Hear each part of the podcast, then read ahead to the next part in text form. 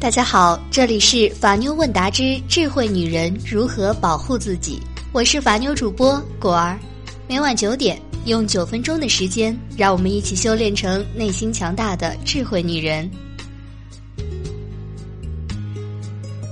近期有听众朋友小张加了果儿的微信，问了果儿一些情感问题。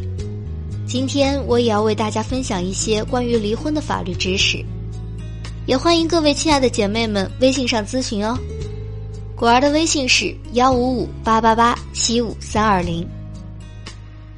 小张提出的问题是：第一次起诉离婚，法院判决不准予离婚的，半年后可以再次起诉离婚。那么第二次起诉离婚一定会判离吗？在这里，果儿要说，法官判离不离婚是根据双方婚姻感情的，第二次不一定就会判准予离婚。首先，没有法律规定第二次起诉离婚必须判离。法院在审理离婚案件中，准予或不准予离婚，应以夫妻感情是否破裂作为区分的界限。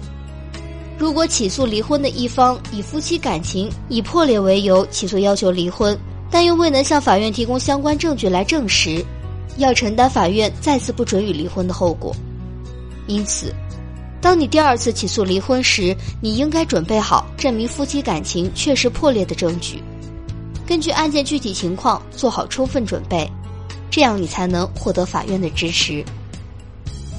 那么，夫妻感情破裂的认定和证据都是什么呢？首先，果儿要告诉你的是，证明重婚或者有配偶者与他人同居的证据是：一、保证书、道歉书等；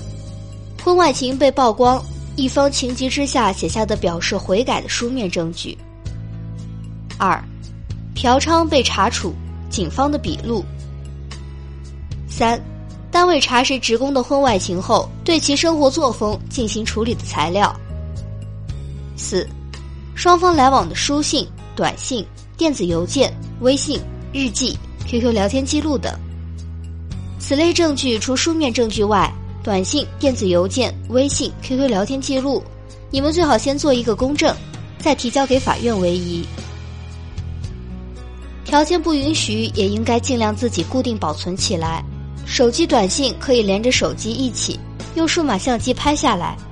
电脑和网络资料最好可以截取全屏进行保存。五捉奸在床的证据，这类证据其实搜集起来难度比较大，可以采取拍照、录像的方式，但你要注意不能侵犯对方的隐私权。六，人民法院对一方认定重婚的法律文件。七。夫妻双方就婚外情交涉的录音资料，八，夫妻一方与第三者在公共场所出双入对、携手拥抱、进出房间等行为的录像或照片，九，物管人员、邻居、街坊人员、亲朋好友等证人的证言，证明实施家庭暴力或虐待、遗弃家庭成员的证据有哪些呢？一。实施暴力者的悔过书，二，向妇联、街道办事处、居委会投诉及调解的证据，三，遭受家庭暴力后报警记录或询问笔录，及公安机关出具的伤检报告，四，医院的伤残伤情鉴定，五，家人、邻居等目击证人的证言。证明有赌博、吸毒等恶习屡教不改的证据。一、亲属、朋友、邻居的证人证言；二、所在单位、居委会、村委会对赌博、吸毒等行为的教育材料；三、公安机关作出的处罚决定或劳动教养委员会作出的劳动教养决定书；四、司法机关的有罪判决书。除此之外，果儿还要跟你们分享一个大家都比较关注的证据收集，那就是因感情不和分居满两年的证据。一、分居后另行租房的租房协议或房东的证明、其他同居人的证明等。二、当地居委会的证明。三、所在小区物业管理处的证明；四、亲朋好友、邻居的证人证言；五、双方的书信往来、录音等证据；六、分居期间一方在外地打工而办理的暂住证；七、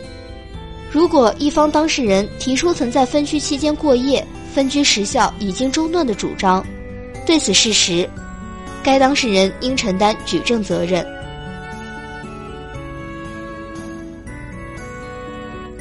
一方被宣告失踪，另一方提出诉讼离婚的证据：一、公安机关对一方失踪的证明；二、人民法院对一方失踪的判决书。在今天节目的最后，果儿还要再跟大家多说几句。其他导致夫妻感情破裂的情形证据有：一、现已上医院出具的患有法律禁止结婚的疾病诊断书；二、患有精神病且无法治愈的医院证明；